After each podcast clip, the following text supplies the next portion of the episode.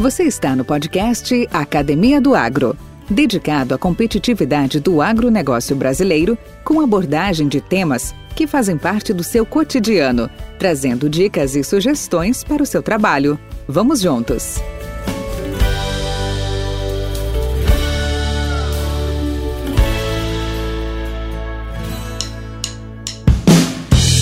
Olá, bacana estar aqui de volta com vocês na Academia do Agro, podcast voltado e dedicado à competitividade do nosso agro. E hoje temos a grata satisfação de contar com um dos personagens mais emblemáticos do setor comercial de vendedor de insumos desse nosso grande Brasil. Ele é Oscar Busanello, nascido e criado em Tucunduva, oeste do Rio Grande do Sul, que irá contar sua história, seus causos, seus percalços e a sua evolução na nossa prosa, que promete ser bastante rica, bastante interessante nesta viagem que faremos junto com Busanello. Vamos lá? Podcast Academia do Agro. Bom dia, Oscar Busanello. Como você está? Bom dia, Valdir. Tudo bem, graças a Deus. Estamos aqui começando a trabalhar de novo. Que satisfação contar contigo aqui. Você sabe que entre algumas das lendas que o mundo tem, nós também temos algumas nossas lendas, né? E para mim você é uma delas dentro da minha trajetória profissional. Seja bem-vindo então à Academia do Agro, o nosso podcast voltado aí a, ao pessoal, à turma do, do agronegócio. E começando esse nosso papo, eu gostaria de saber de você, Oscar. Conta um pouco da sua história. Da onde veio o Busanello, sua família, suas origens. Conta um pouco a sua caminhada. Valdir, a minha trajetória realmente é um, um assunto extenso. Mas a minha origem, eu sou natural do Rio Grande do Sul. Eu nasci num pequeno município chamado Tucunduva, que pertencia ao, a Santa Rosa. A Santa Rosa desmembrou uns 10, 15 municípios e entre eles surgiu Tucunduva. É muito próximo, fronteira com a Argentina, 30 quilômetros, e lá eu me criei.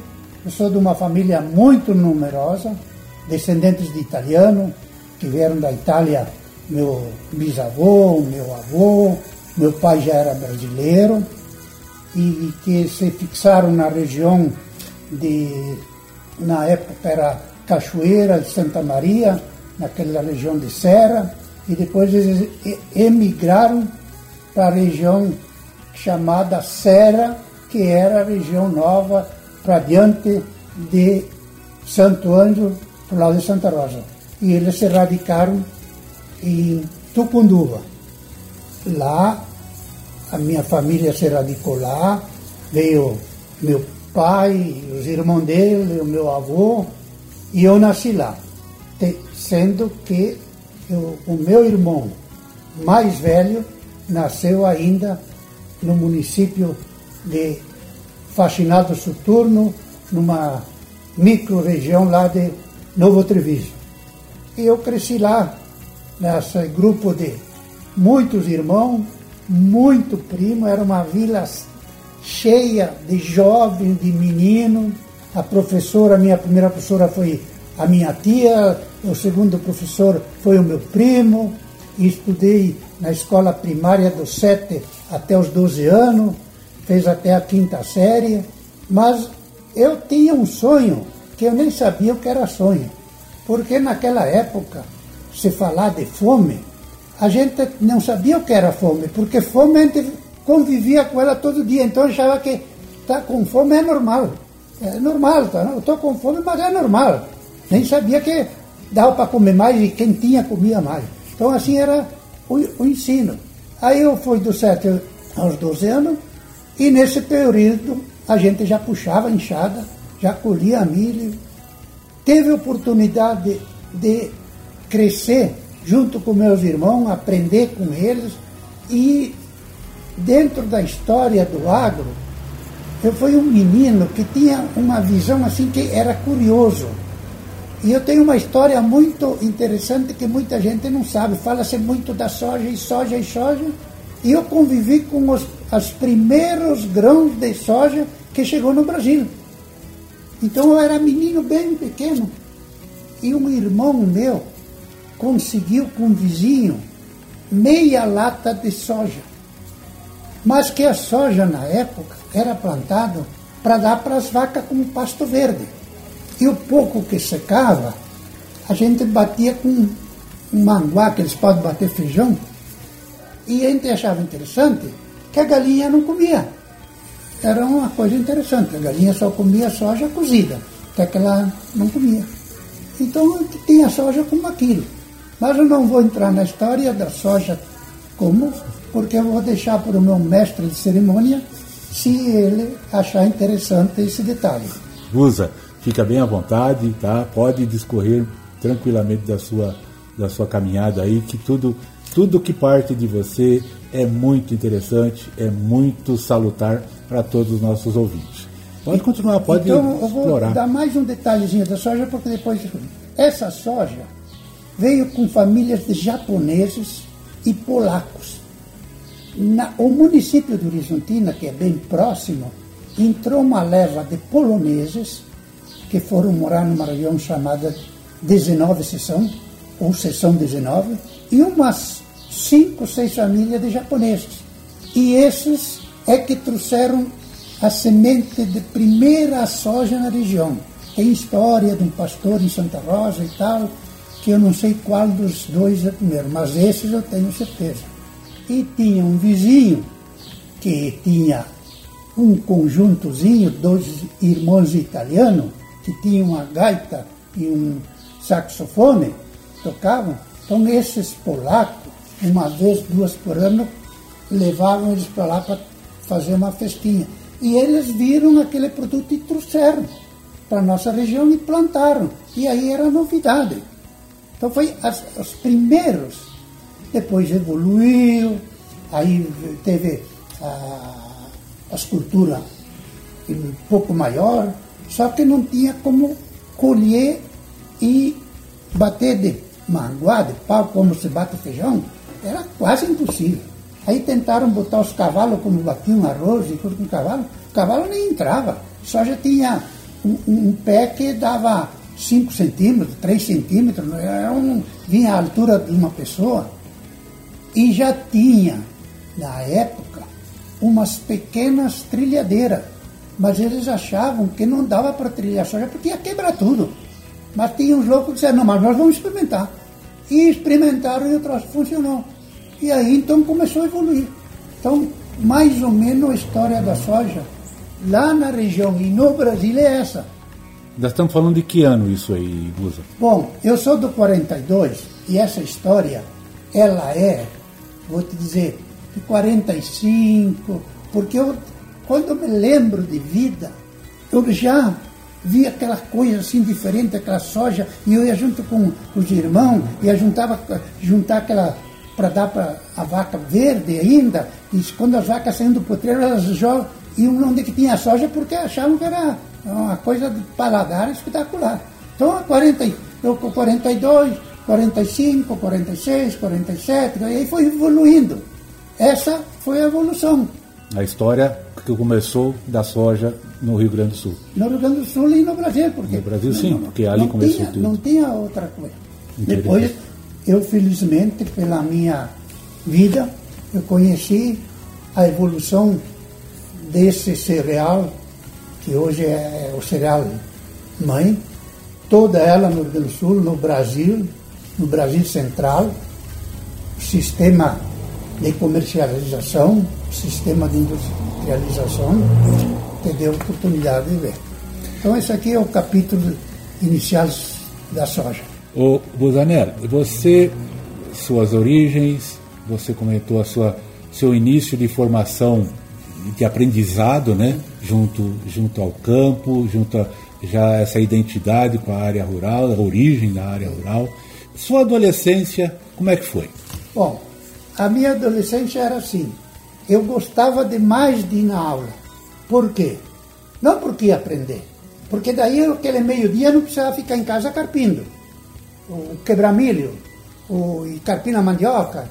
Então é, já era o lazer que a gente tinha. A gente ia na aula, não precisava trabalhar, e nós tínhamos meia hora de recreio. E aquilo era futebol. Aquilo era sagrado. Então, assim foi a minha adolescência até os 12 anos. Aí eu parei de estudar, mas depois de mim tinha mais sete. Né? Então nós estávamos tudo.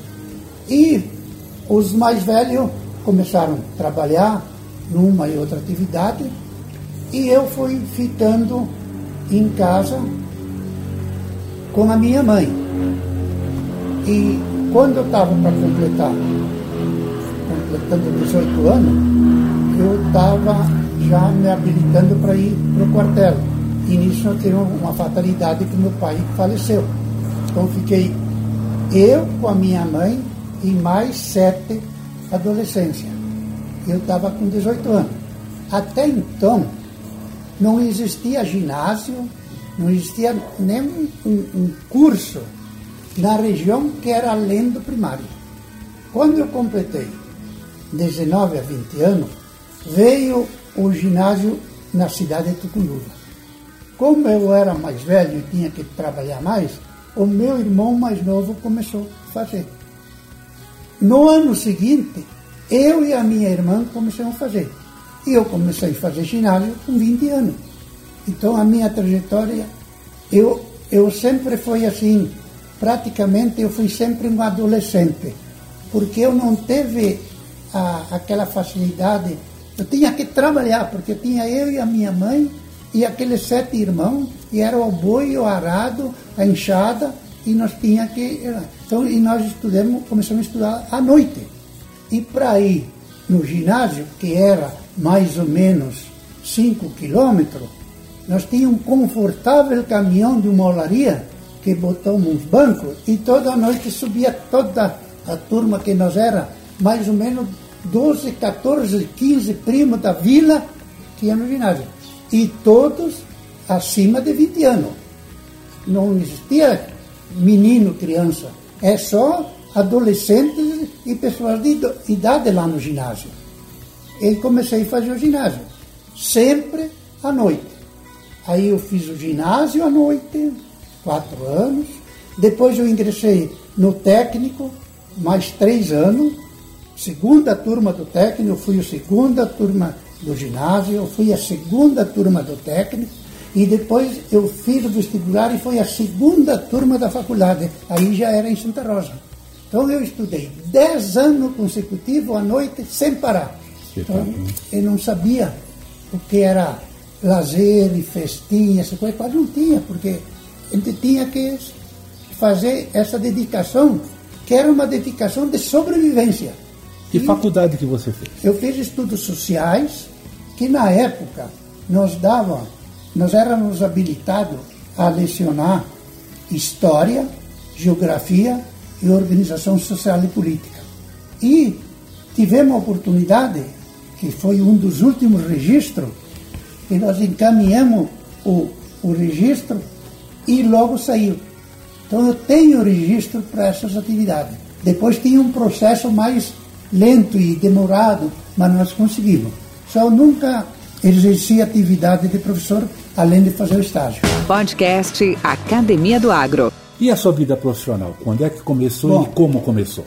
A minha vida profissional, ainda hoje, eu sou agricultor.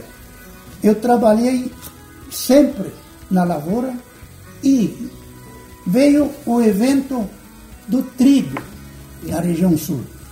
Então, Bom, vamos tentar plantar esse trigo, porque já se plantava trigo. Já colhi muito trigo de foicinha, triar triadeira, mas não se colhia mais nada, porque vinha a ferrugem e comia tudo. Né? Todo mundo desistia. Então começamos a plantar o trigo com adubo. Bom, eu sempre lembro, comprei um adubo numa firma chamada Pica-Pau em Santa Rosa. Oh, e não vinha o adubo, e não vinha o adubo, e não vinha. E o meu irmão já estava em Santa Rosa, trabalhou nessa pica-pau, porque ele já estava fazendo técnico que ele estava um ano mais adiantado do que eu. E eu disse para ele lá na fila, olha, o que eu vejo aqui é uma tremenda desorganização. Firma de adubo, vocês aqui, ninguém sabe de nada, vem. E eu me encontrei com o, repre, o representante da Maná lá, Danilo Schwarzborg. Eu disse, Danilo, eu pegaria esse produto para vender. Mas de onde é que tu é? Lá de Tucunduru. Opa, lá, aquela região nos interessa. Nós vamos fazer assim, você vem a Porto Alegre e vai falar com o tal de Lindolfo Ranhaemer, que era o gerente comercial da Pioneira. Mas antes, como eu, na época, trabalhava e tinha um, uma atividade que todos se admiravam, e foi o evento que nas regiões criaram o Sindicato dos Trabalhadores, eu me filiei, eu e a minha mãe se filiamos, e eu fui convidado para assumir ser secretário do sindicato. E aí eu fiquei, um primo meu era o presidente e eu era o secretário. Só que toda atividade que tinha do sindicato em Porto Alegre, ele me convidava para eu ir. Então eu ia. E nessa do sindicato, depois eu fui eleito dois anos presidente do sindicato. Então, na época, eu era o presidente mais jovem do Brasil. Com 20 anos, eu fui presidente do sindicato. Aí eu fui a Porto Alegre, visitei lá a empresa de adubo, falei, não, não tem problema, tem que formar firme, assim, assim, e tu já vai começar. Eu digo, aí eu comecei as primeiras atividades comerciais assim. Pegava a minha bicicleta, ia num vizinho, e isso era sábado e domingo, porque durante a semana eu tinha que trabalhar e ir para aula. Vendia para um, vendia para outro, e mil quilos, quinhentos quilos, num, num caminhão, um truque de 12 toneladas, às vezes ia para 20 pessoas, operativa, e assim eu fui evoluindo. Eu lembro quando eu fiz o primeiro pedido de 6 toneladas para um produtor muito meu amigo, um líder trabalhador, Aquiles da Bem. E na minha história também eu tenho uma coisa muito interessante. Eu fui a primeira plantadeira mecânica de trator para plantar. E a primeira automotriz de colher trigo também fui eu que comprei. Uma famosa Muniápolis Moline, a gasolina, tu tinha que ser quase um para poder trabalhar com ela. Mas graças a Deus, suplantamos. E aí foi a minha atividade. E nesse meio tempo, eu estava vendendo maná, a empresa me procurou e disse, Oscar, nós vamos te levar para Santa Rosa tu vai assumir ali Santa Rosa. E aqui vai ficar o teu irmão, o, o, o Mero. A minha mãe foi assim, ah. E eu já estava entrando na faculdade lá em Santa Rosa. Nessa mesma empresa, eu me encontrei com o primeiro vendedor da Pioneira, o Irai, chamavam de Negão. Que na época a bagunça não era muito diferente de semente e tal, não chegava, não vinha. E conversando com ele, ele disse, não, eu estou com essa área desde Carazinho até onde termina o Rio Grande, eu não consigo. Tu vai a Santa Cruz e fala com o seu Mariano que tu, nós vamos ver se tu pode começar a vender aí. Que ano foi isso, Oscar? Aí que eu estou assim, ó. A Pioneer começou como Pioneer no início da Proagro em 72. Se a Pioneer começou em 72, eu. A Proagro Pioneer, né? A Proagro Pioneer. Eu devo ter ido lá no 73, 74. Por quê? Na época, os representantes que a Pioneer tinha no Brasil se chamava Marco Aurélio, que fazia ali. Lajeado e companhia? Porto Alegre, aquela é. região. Tal de Vargas, que não lembro bem aonde o Iraí, Iraí, que era o negão, fazia de carazinho para cima. E tinha um cara novo, começando em Santa Catarina, chamado Sela. Então, o resumo da pioneira era cinco representantes no Brasil. E na primeira visita que eu fiz na Pioneira, conversei com o Carlos Mariano, aí ele me convidou para nós ir ver uma lavoura de semente tinha perto de Rio Pardo ali. E encontrei lá o Logan e o Gentil. Então era Logan, o Gentil, o Pioneer, o, o Carlos Mariano. E na Pioneer tinha uma menina chamada Glória, que acabou sendo a esposa do Gentil. E tinha mais uma menina, baixinha, muito simpática, que não me memória. E tinha um senhor, que não estou conseguindo lembrar, no decorrer da entrevista, talvez eu lembro e vou pôr no. Esse era o gerente financeiro da Pioneer.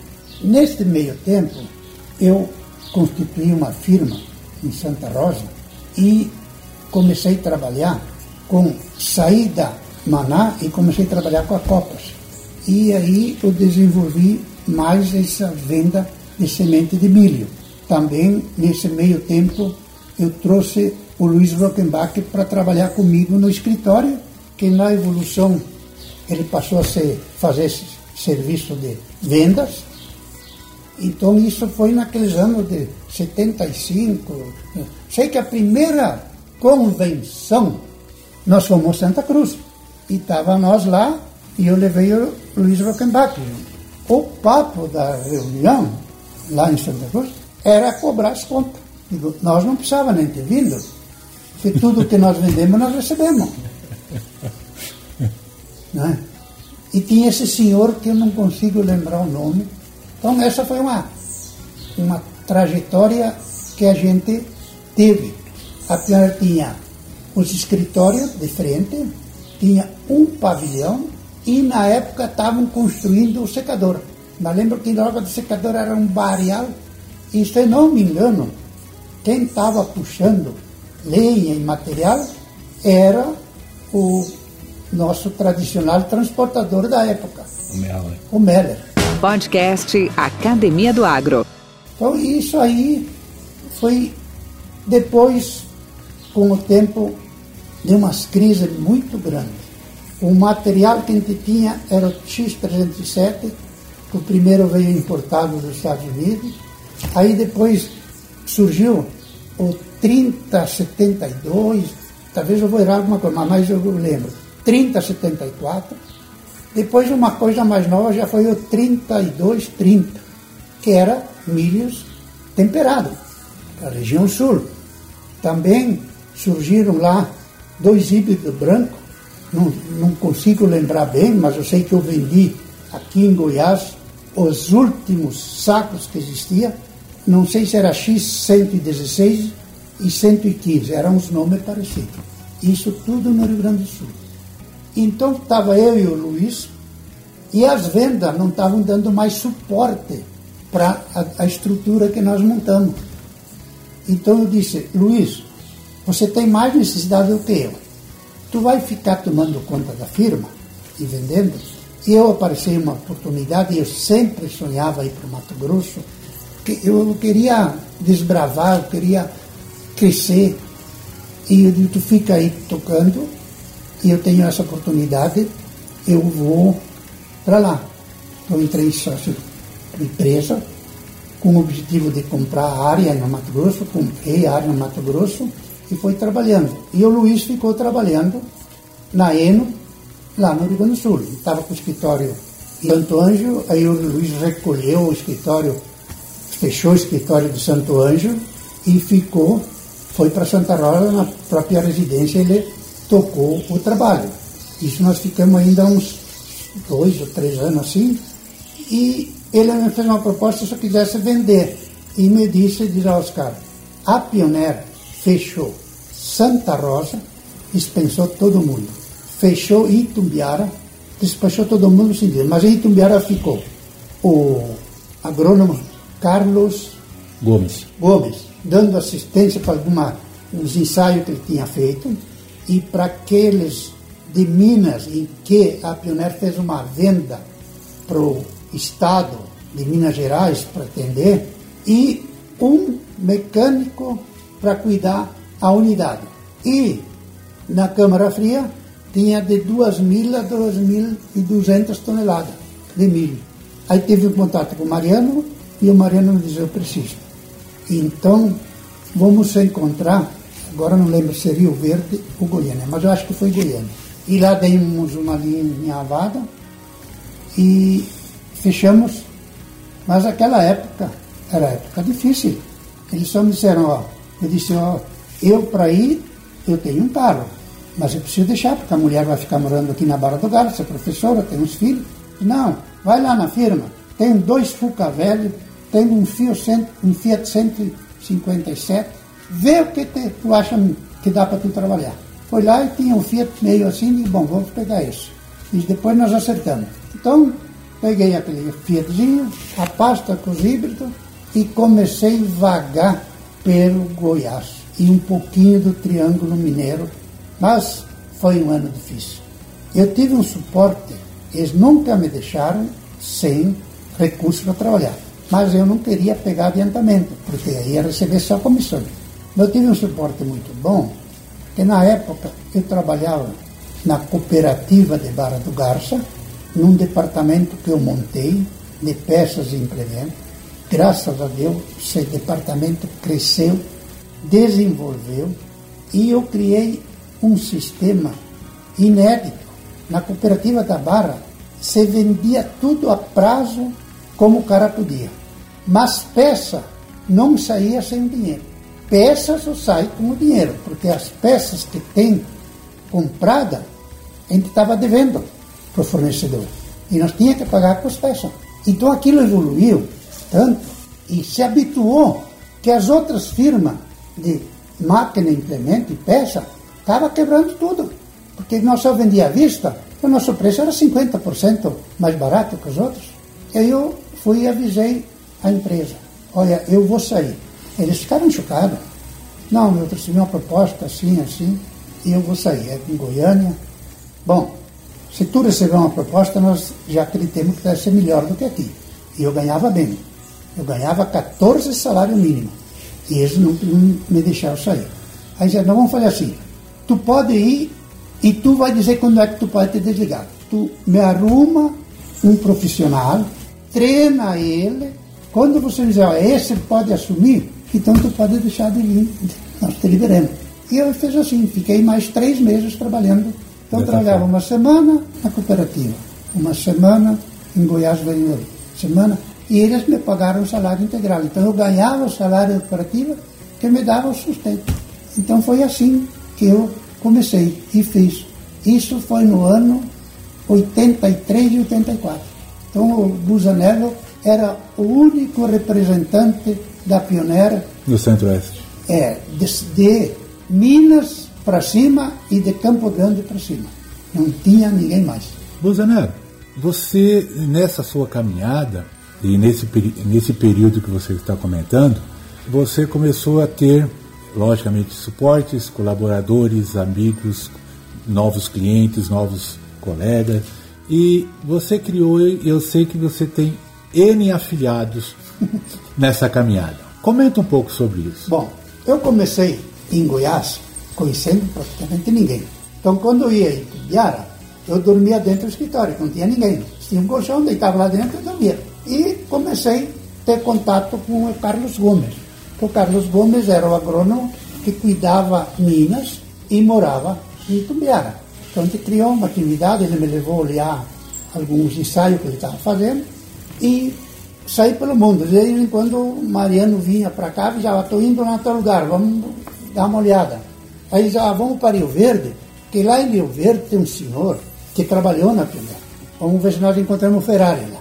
E aí fomos por lá e encontramos o tal do Ferrari. Conversamos e tal. Pô, Ferrari era uma sumidade, conhecimento técnico, tinha um relacionamento lá muito grande.